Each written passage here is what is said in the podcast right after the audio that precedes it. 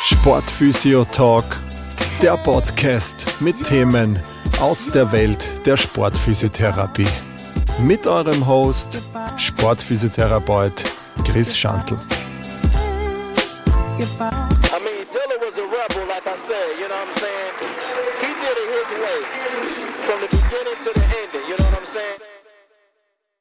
Hallo und herzlich willkommen bei einer neuen Folge des Sportphysio Talks. Das heutige Thema Reha-Planung in der Sportphysiotherapie. Ein wichtiges Thema meiner Meinung nach, gerade wenn es darum geht, äh, wenn längere Verletzungen, also eine längere Rehabilitationsdauer am Plan steht bei Verletzungen wie zum Beispiel jetzt ein Kreuzbandriss, eine Slap-Läsion in der Schulter, eine Meniskusnaht, oder ganz sogar eine Knorpelreha, wo das oft sogar über ein ganzes Jahr hinweg geht. Ähm, hier ist es wichtig, dass du einfach eine Struktur in deiner Reha auch hast. Das hat mir sehr geholfen oder es hilft mir noch immer, hier einfach äh, einen gewissen groben Fahrplan zu haben, ähm, den du einfach dann verfolgst. Dass natürlich dieser Fahrplan wie jetzt bei einem ja, Zugverkehr zum Beispiel jetzt auch vielleicht einmal eine Verspätung hat, das ist eh klar, aber dass du einfach eine, eine grobe Grundstruktur hast mit deinen Meilensteinen, wann machst du was, wann möchtest du den nächsten Schritt, die nächste Phase machen und so weiter und so fort. Und dafür ist es wichtig, meiner Meinung nach gerade zu Beginn auch einer Karriere, ich finde auch darüber später hinaus, ähm, dass man hier einfach einen Plan hat, den man auch mit dem Patienten kommuniziert. Ich glaube, es gibt nichts Schlimmeres, wenn man einen Patienten am Beginn der Therapieeinheit fragt, ja, was machen wir heute? Ja? Also ich glaube, da ähm, hast dann ein bisschen schon verloren. Ja? Also ich glaube, du musst oder du solltest dem Patienten einfach zeigen, du hast das bis sein GPS-System und du sagst, wo es lang geht und er versucht das dann bestmöglich auch umzusetzen und du unterstützt ihn dabei. Das heißt jetzt natürlich nicht, dass du auf Biegen und Brechen diesen Plan jedes Mal durchziehst und sagst, heute haben wir das geplant, das müssen wir jetzt auch machen. Ähm, ganz im Gegenteil, sondern du machst natürlich immer dein Eingangsgespräch, schaust, wie war die letzte Woche, wie waren die letzten Einheiten, was ist das Feedback vom Patienten, von der Patientin. Und wenn da keine groben Vorkenntnisse war, dann kannst du ganz normal mit deinem Plan weitermachen den du oder diese geplante Einheit, die du, die du da vorbereitet hast. Und das ist auf jeden Fall auch ganz wichtig, dass du das ähm, jetzt nicht mit äh, Biegen und Brechen eben äh, durchsetzt, sondern auch immer wieder mittels äh, Feedback und äh, Evaluierung das Ganze dann auch immer wieder auch anpasst. Weiters ist natürlich so ein Reha-Plan auch ein richtig gutes Kommunikationstool, weil du dann einfach dem Patienten oder der Patientin das äh, diesen Plan mitgibst und er das auch äh, bei Kontrollterminen bei Operateur oder Operateurin oder Arzt, Ärztin hier einfach auch äh, etwas vorlegen kann, um zu sehen, schau, das haben wir schon abgehackt, äh, das, das steht jetzt an in der nächsten Woche. Da kann der Arzt dann vielleicht oder die Ärztin auch noch ihre Meinung dazu abgeben und vielleicht noch irgendeinen kleinen Input dazu liefern. Ähm, und weiters ist natürlich auch äh, in einem Mannschaftssetting oder in einem Vereinssetting ist natürlich auch angenehm, wenn der Trainer oder die Trainerin äh, dann einfach auch etwas in der Hand hat, wo sie sieht, wann ist äh, mein Sportler oder meine Sportlerin wieder einsatzbereit für 70 Prozent Belastung, für 80 Prozent und so weiter und so fort. Und da auch immer in Rücksicht auf den, auf den äh, Trainingsplan oder auf den Wettkampfkalender abgestimmt, dass man das da einfach auch versucht, äh, eben zu integrieren in das. Ganze. Und dafür ist ein Reha-Plan meiner Meinung nach die grundlegende Basis dafür, ähm, damit du da einfach einen Überblick behältst. Gerade wenn man anfängt als Sportphysio und vielleicht jetzt noch nicht so viele Erfahrungen mit Verletzungen hat, ist am Anfang vielleicht ein bisschen mehr Arbeit dahinter, dass man sich aus sämtlichen jetzt, äh, ich beschreibe das immer gerne, die 3E äh, in der Sportphysiotherapie, also Evidenz, Erfahrung und Expertise, dass man sich hier von all diesen einfach versucht, Punkte zusammenzusuchen, die für die Reha-Plan wichtig sind und dass du dir wirklich mal die Zeit nimmst und dich hinsetzt und so Reha-Pläne für bestimmte Verletzungen, die du vielleicht in deiner Praxis öfters hast, ähm, ausarbeitest, damit du auch für dich am Anfang eine Sicherheit hast. Diese Pläne werden sich natürlich äh, mit der Zeit immer wieder verändern. ähm, weil du dann einfach auch mehr Erfahrung gemacht hast oder unterschiedliche Sachen kennengelernt hast oder es kommen neue Tools dazu oder neue Erkenntnisse in der Schulterreha oder in der Kreuzbandreha oder was auch immer ähm, und dass du das dann einfach auch wieder mit einfließen lässt in das Ganze. Deshalb du wirst genauso wie du als äh, Persönlichkeit oder als Sportphysiotherapeut oder Sportphysiotherapeutin äh, mit der Zeit dich weiterentwickelst und, und wächst. Genauso wird sich auch dein Reha-Plan immer weiterentwickeln. Aber ich denke, für den Anfang ist es gut, wenn man da eine grobe, eine grobe äh, Grundstruktur hat, ähm, weil man sich dann einfach auch gleich viel sicherer fühlt, wenn man da einfach äh, quasi so einen roten Faden hat. Und selbst bei der Ausarbeitung lernst du dann einfach schon wirklich, wirklich viel. Ja. Und ja, wie gesagt, um da nochmal zurückzukommen, du wachst an jeder Reha, jedes Kreuzband, jedes Supinationstrauma, jede äh, Slap-Läsion in der Schulter ist anders, weil einfach immer ein anderes Individuum dahinter ist. Und das wirst du auch merken. Und da wirst du auch einfach deine, deine Erfahrung daraus ziehen und wirst einfach anhand von dem auch das Ganze immer ganz gut individuell anpassen können. Im Hintergrund immer dieser rote Faden deines äh, Reha-Plans. Dafür möchte ich dir in der heutigen Folge ein paar Tipps geben, wie ich das äh, ungefähr handhabe bei mir. Ähm, es gibt ja auch unterschiedliche Bücher, wo sowas äh, auch äh, publiziert ist und so weiter. Ähm, ich möchte jetzt aus der Praxis jetzt einmal erzählen, wie ich das so ungefähr angehe und was da für mich so die, die wichtigen Punkte sind in der, in der Planung einer Rehabilitation. Ja, also am Anfang steht natürlich immer die Erhebung des äh, Ist-Zustandes. Das bedeutet, bei dem Ersttermin, den du hast, dass du dem Sportler mal Unterschied, also die klassische Anamnese sozusagen machst, ja, ähm, die natürlich jetzt vielleicht anders abläuft, als wenn jemand einen, einen Low-Back-Pain jetzt hat. Also wenn einer jetzt frisch operiert vor dir liegt, dann läuft das natürlich anders ab, weil die Fragen dann einfach schon gezielter sind. Hier sind mir immer äh, drei Punkte ganz wichtig auch, ja, dass du einfach auch diese zu Beginn einmal ähm, einfach einen groben Überblick bekommst, was wurde wirklich äh, gemacht in der, äh, in, der, in der Operation, welches Gewebe, ähm, sind da liegen da mehrere Verletzungen vor, ist da eben auch eine, Beispiel jetzt beim Knie eine Meniskusnaht dabei oder an der Schulter ist da jetzt bei einer Slap-Läsion vielleicht auch eine Mikrofrakturierung am Knorpel dabei all diese Infos, dass du dir das mal wirklich zusammenholst, damit du wirklich weißt, welches Gewebe ist verletzt, was wurde genau operiert und das hilft dir ja dann einfach schon im Zuge deiner Planung für die, für die nächsten Punkte dann. Ja. Weiters ist für mich auch natürlich noch wichtig ähm, die psychologische Seite. Ja. Und da ist wir neigen oft, glaube ich, als Therapeuten dazu, immer sehr gerne viele Fragen auch zu stellen. Ja. Ich glaube, gerade nach so einer Verletzung ist es auch einmal wichtig, dem Patienten auch zuzuhören und ihn einfach auch einmal äh, reden lassen und dass du da auch Dinge raushörst, die dir vielleicht helfen für die Planung, ja, ähm, ob er da vielleicht irgendwo angibt, dass er Defizite hat, ja, dass davor vielleicht schon irgendeine Verletzung war, die vielleicht möglicherweise damit zusammenhängt, dass er seit längerem schon Rückenschmerzen hat und so weiter. Ja, also dass ihr da einfach wirklich auch einmal zuhört. Was ich auch immer gerne frage, das ist vielleicht ein bisschen ähm, ja, ein eigener Ansatz, aber ich frage den Patienten immer, was das Positive ist aus dieser Situation. Also was ist wirklich das Positive, was du jetzt aus dieser Situation mitnimmst, wenn du einen Kreuzbandriss zum Beispiel hast? Und da bekommst du dann oft schon ganz gute Antworten, weil dann siehst du so, ja, na, jetzt habe ich vielleicht endlich mal die Zeit, mich um äh, meine Rumpfstabilität zu kümmern, die einfach nicht, nicht so gut war. Oder ich kann mich endlich mal darauf konzentrieren, dass ich vielleicht an der Kraft mehr Zuwachs bekomme und so weiter und so fort. Also man kann so eine Reha, so negativ die Seite für den Sportler oder für die Sportlerin ist, man kann da auch immer etwas Positives drauf schöpfen aus der Sache. Und das hörst du einfach ganz am Anfang ganz gut, wenn du da einfach wirklich mal zuhörst, damit du weißt, was dem Patienten dann äh, im Grunde auch wichtig ist zu dem Ganzen.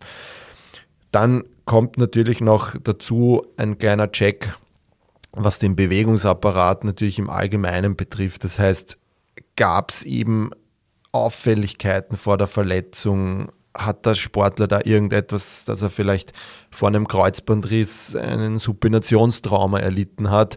Da gab es gerade eine, eine nette Studie, ich glaube, die ist schon länger draußen aus Schweden, die besagt, dass bei einer eingeschränkten Dorsalextension das Risiko für einen Kreuzbandriss, für einen vorderen Kreuzbandriss höher ist, als wenn du einfach eine gute Sprunggelenksbeweglichkeit hast. Und das sind so Dinge und, und das hörst du dann ganz gut raus, dass du einfach auch an, an unterschiedlichen Punkten dann auch äh, das einfach mit einfließen kannst in deine Reha und diesen Zeitraum, Beispiel jetzt Kreuzbandriss, wo du einfach äh, über mehrere Monate von bis zu neun Monaten oder länger sogar mit dem Patienten oder mit dem Sportler oder Sportlerin verbringst, ja, und einfach auch an anderen Punkten arbeiten kannst, die er dann in diesem Erstgespräch auch sagt, was ihm wichtig ist oder was vielleicht auch im Zuge der Reha dann auch erst wieder rauskommt. Ja.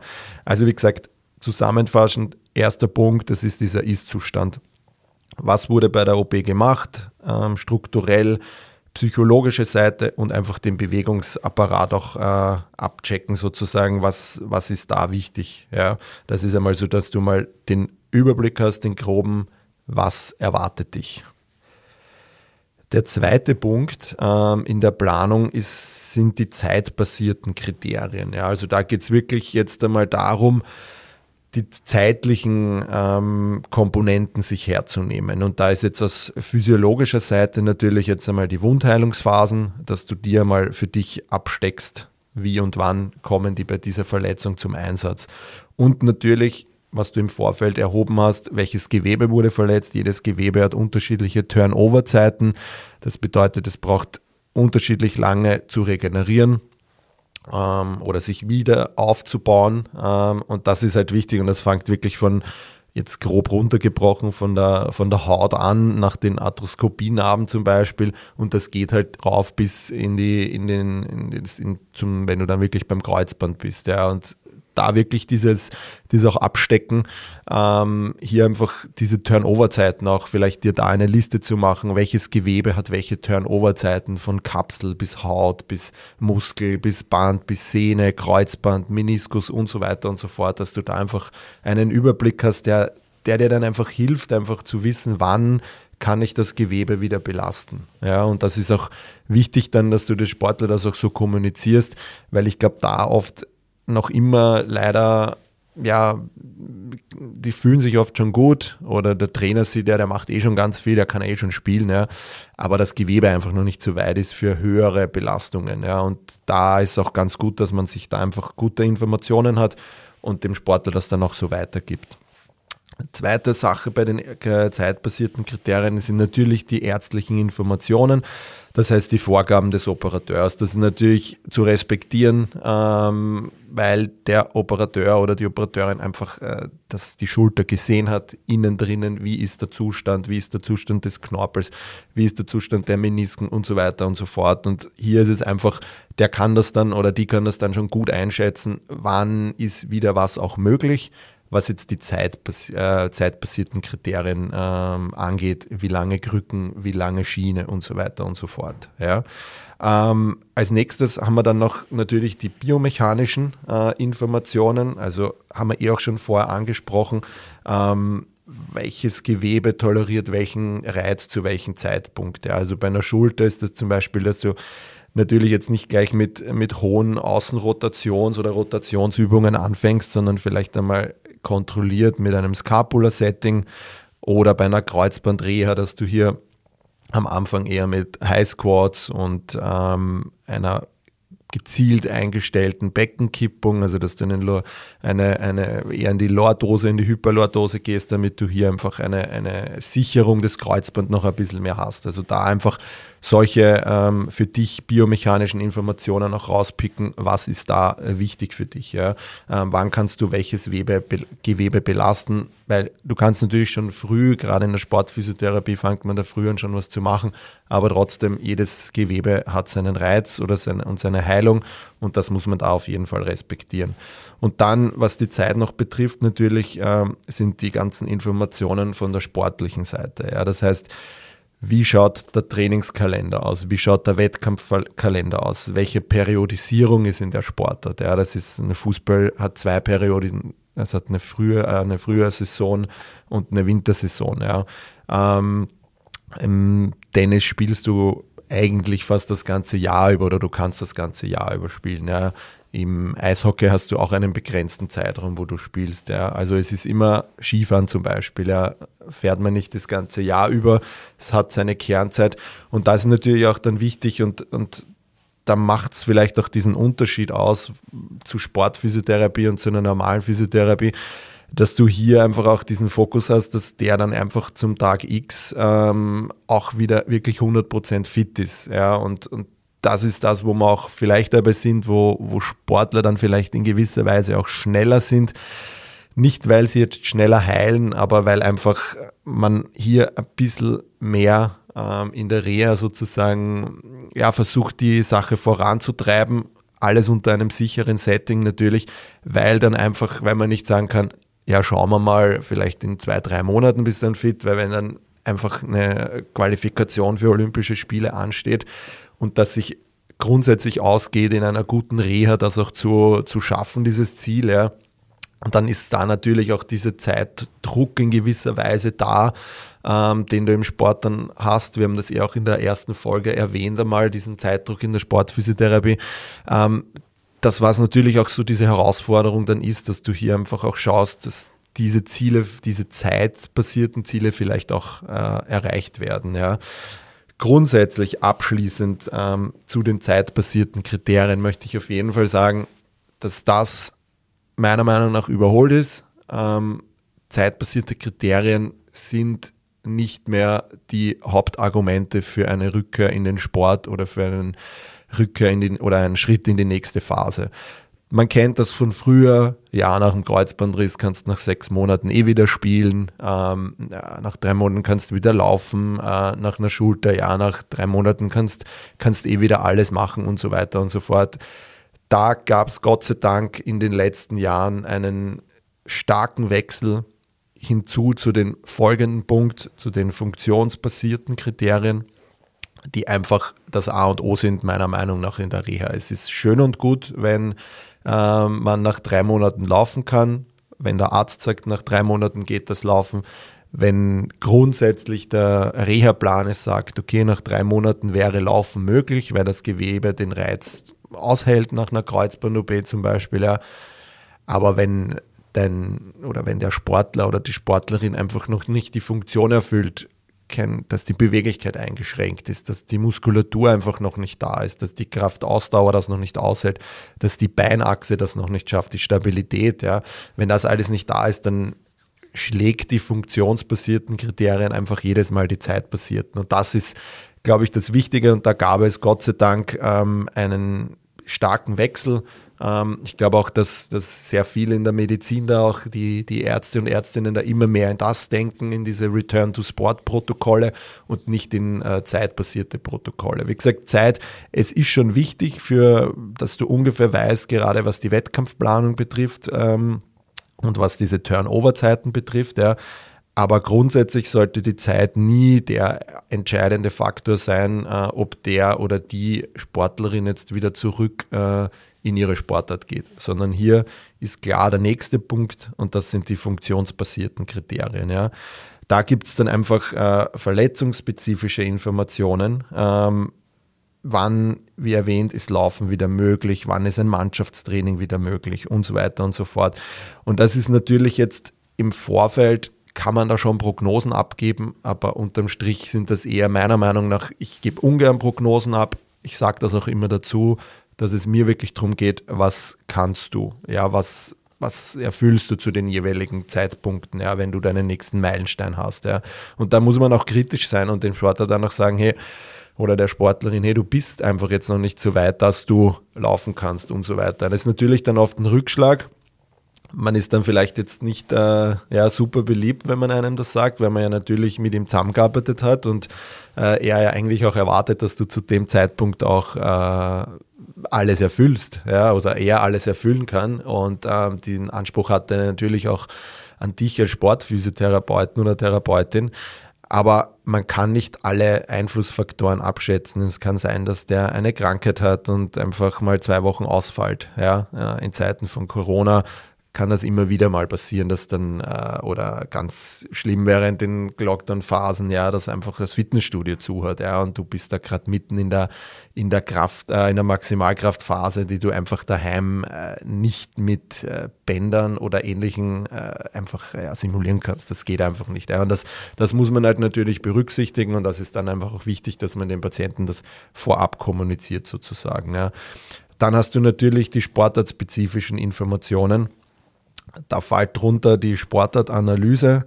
Dazu werde ich noch eine eigene Folge auch machen. Ich denke, das ist ein Riesenpunkt auch. Im Prinzip runtergebrochen geht es darum, dass man die Anforderungen in dem Sport sich sozusagen analysiert, ja, also dass, dass du den Sport sozusagen auseinander nimmst, ähm, was wichtig ist von Ausdauer bis Kraft, äh, bis Schnelligkeit und so weiter und so fort, Koordination, ja, und dass du da sozusagen diese Informationen dann auch darin integrierst. Dann hast, ich finde, es gehört auch immer noch eine Positionsanalyse dazu, gerade bei Mannschaftssportarten. Ein Außenbahnspieler oder eine Außenbahnspielerin im Fußball hat andere Belastungen oder muss andere ähm, Leistung bringen, vielleicht als wie jetzt ein Tormann oder wie ein Innenverteidiger. Ähm, das sind andere Schnelligkeiten auch dabei. Ähm, das kann man in der Sportartanalyse auf jeden Fall auch noch dazu nehmen. Dann, was in den funktionsbasierten Kriterien noch natürlich fällt, ähm, sind diese ganzen Assessments und Testungen.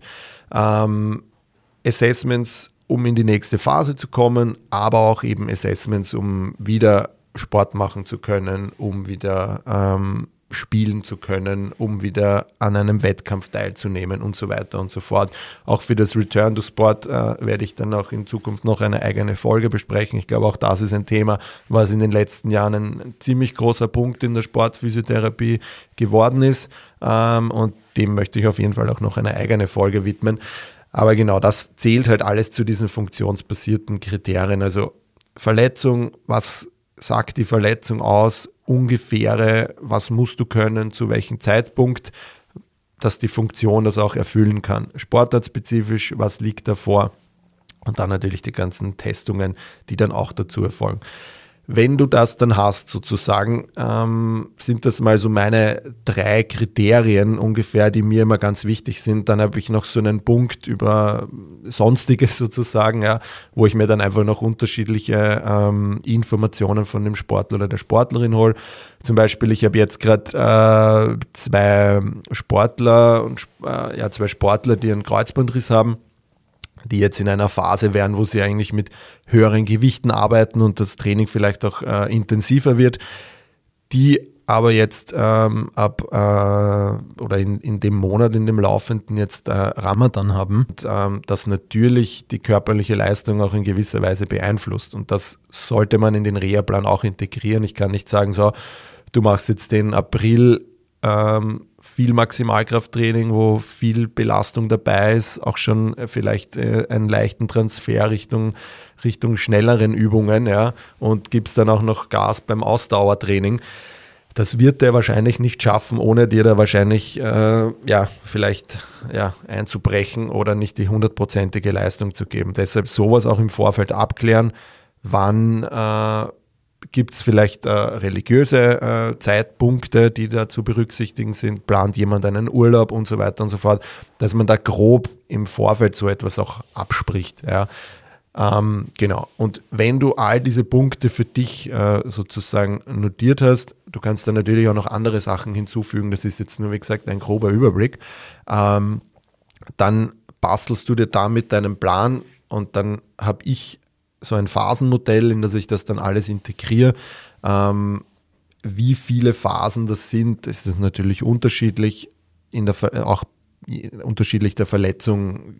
Bei einem Supinationstrauma hast du jetzt natürlich nicht so viele Phasen vielleicht wie bei einem Kreuzbandriss. Ja, also das muss man dann auch immer ein bisschen anpassen. Aber grundsätzlich halte ich mich da so an, an sechs Phasen, die ich schon bei allen Verletzungen eigentlich auch äh, sozusagen äh, durchziehe. Ja, ähm, ich habe da immer eine diese Akutphase sozusagen, also diese pathobiologische Phase, wo einfach der Körper äh, mit dieser Verletzung konfrontiert ist oder nach einer OP Und ähm, das ist für mich einfach so diese, diese Phase 1. In der zweiten Phase geht es dann einfach darum, das ist diese Post-Akut-Phase, dass man hier dann einfach versucht, die Beweglichkeit zu verbessern, äh, Stabilität ins Gewebe bringt und auch schon hier die ersten, ersten Kraftreize auf jeden Fall setzt. Ja. Also das kann von bis sein. Das kann oft schon, wenn die Akutphase, wenn das Knie gut ausschaut, äh, nach oft schon einer Woche, also man kriegt oft operierte Knie oder Kreuzbeine oder Schultern, die die wenig Schwellung haben, weil einfach eine kurze OP-Zeit war und das einfach sehr gut gemacht worden ist und dann braucht man sich vielleicht in der ersten Phase gar nicht so lange aufhalten, sondern kann dann vielleicht auch schon den Switch nach äh, zwei Wochen, drei Wochen, je nachdem. Wie gesagt, das ist einfach sehr individuell. Jeder, gerade in der ersten Phase, kann man das schön beurteilen. Das schaut bei jedem oft anders aus. Also da kommt, kommt viel Lebensstil und so weiter und so fort auch dazu. Ja. Ähm, die dritte Phase ist dann natürlich geprägt von, von Kraft und äh, Belastbarkeit steigern und konditionelle Faktoren steigern. Ähm, in der vierten Phase geht es dann natürlich viel um Vielseitigkeit, dass diese ganze Schnellkraft, Explosivkraft, Plyometrie. Ja. Ähm, Im fünften Phase hast du dann diese sportartspezifische Leistungsfähigkeit, dass du so den Return to to Sport Play hast in der Phase ungefähr. Ähm, und dann als Abschluss ist sozusagen die volle Leistungsfähigkeit, dass du den Return to Competition hast, wo du dann wirklich auch in den ähm, Wettkampf auch wieder einsteigst. Darüber hinaus gäbe es dann noch so eine äh, Phase 7, das, da würde dann Prävention und, und einfach die Nachbetreuung in den ersten Monat auch reinfallen sozusagen. Ja. Und genau, und mit all dem erstelle ich dann einen Plan, den ich in der Regel dann dem Patienten auch mitgebe oder der Patientin, dann hat die für sich oder er einfach ein, eine Übersicht, das kann er sich daheim sozusagen aufhängen, dann weiß er, ah, okay, da habe ich das, den nächsten Meilenstein, da ist ein Test. Ja. Und ich finde gerade Sportler und Sportlerinnen, die trainieren ständig nach Trainingsplänen. Und wenn du ihnen dann in der Reha auch einfach einen guten Fahrplan gibst, dann haben die, glaube ich, auch äh, einen Spaß dran. Und dann sehen die auch immer, was passiert jetzt, was kommt und, und so weiter und so fort und können das einfach planen. Also oft sind wirklich Sportler sehr, sehr planungsorientiert, wenn sie gerade im Leistungssport tätig sind, aber auch Hobbysportler, die einen ähm, Marathonplan verfolgen, sind da auch immer sehr ähm, engagiert, einen Trainingsplan auch zu verfolgen. Und deshalb denke ich, ist das auch wichtig, ähm, in der Reha so etwas auch einzubauen. Also Grundsätzlich ist dann noch zu sagen, dass ähm, jeder natürlich individuell ist. Das heißt, noch, ich habe Sie eingangs erwähnt, der Plan soll als grober Grundplan da sein, soll dienen, damit ihr beide einen Überblick habt und auch vom selben redet. Aber natürlich ist es äh, individuell abstimmbar auch wieder und jeder, jede Verletzung hat einen unterschiedlichen Zeitplan. Und ich, wie gesagt, würde jetzt auch nicht für jede kleine Verletzung habe ich das jetzt nicht, wenn da jetzt jemand nur eine Muskelverhärtung hat, was vielleicht in fünf, sechs Tagen auch wieder weg ist, dass das natürlich nicht äh, jetzt äh, dieser Aufwand wert ist, das ist eh klar. Aber wie gesagt, bei längeren Verletzungen macht das schon Sinn, diesen, diesen Plan auch äh, zu haben, äh, weil es einfach einen, eine Struktur für die Reha gibt und du wirklich dem Sportler zeigst, hey schau, da ist eine gewisse Professionalität da, ich gebe dir den Plan, ich verfolge da was, dann fühlt sich der Sportler auch richtig oder die Sportlerin auch bei dir richtig gut aufgehoben.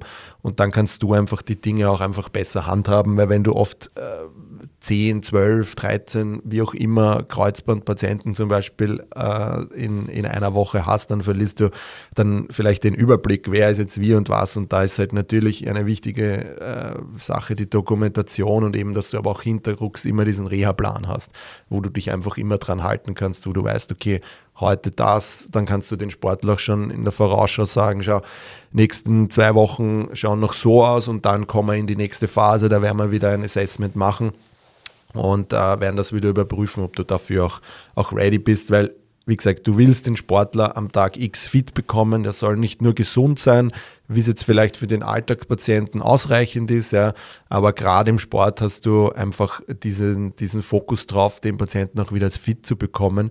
Oder die Patientin, wenn sie am Platz steht, dann ist das nicht dann so halbert, sondern dann soll die wirklich auch dann gleich äh, in der Sache auch wieder angepasst an die jeweilige Belastungsphase natürlich auch äh, voll äh, da sein können und, und an die 100 Prozent rankommen. Ja. ja, ich hoffe, du hast jetzt so einen kleinen Einblick bekommen, was die Reha-Planung betrifft. Natürlich ist das jetzt nur ein grober Überblick, man könnte auf jede Phase noch wirklich genauer eingehen in das Ganze. Aber als für dich als Patient vielleicht, wenn du gerade in der Reha bist, äh, kannst mit deinem äh, Physio vielleicht auch drüber reden, wenn du sowas nicht hast, dass er dir vielleicht da auch noch ein paar äh, Hilfsmittel in die Hand gibt, damit du ungefähr weißt, was dich erwartet. Für dich als äh, angehender Sportphysio oder als äh, praktizierender Sportphysio oder Sportphysiotherapeutin, vielleicht war irgendwas Neues dabei, vielleicht auch nicht. Vielleicht sagst du, hey, da wäre noch cool das. Ja, dann schreib mal gerne eine Nachricht, äh, was man, wie du das handhabst. Wie gesagt, ich arbeite damit, ich komme damit ganz gut klar, dass ich da nicht die Überblick verliere. Und ich habe euch dafür auch auf Facebook und Instagram habe ich euch einen Plan von mir dazu angefügt im Anschluss des Beitrags. Den könnt ihr euch anschauen. Grober Überblick, ähm, wie das bei mir dann so ausschaut, so ein Reha-Plan, dem ich dem Patienten dann auch gerne mitgebe. Ja, das war es auch schon wieder mit der heutigen Folge. Ich hoffe, ihr hattet Spaß dabei. Ich freue mich über ein Like und ein Abonnement auf den gängigen Streaming-Plattformen Spotify, Apple Music und Co. Bei Fragen, Anregungen zur heutigen Folge oder einer der vorangegangenen könnt ihr mir eine E-Mail schreiben an info at sportphysio-fortbildung.at. Ich freue mich, bis zum nächsten Mal, euer Chris.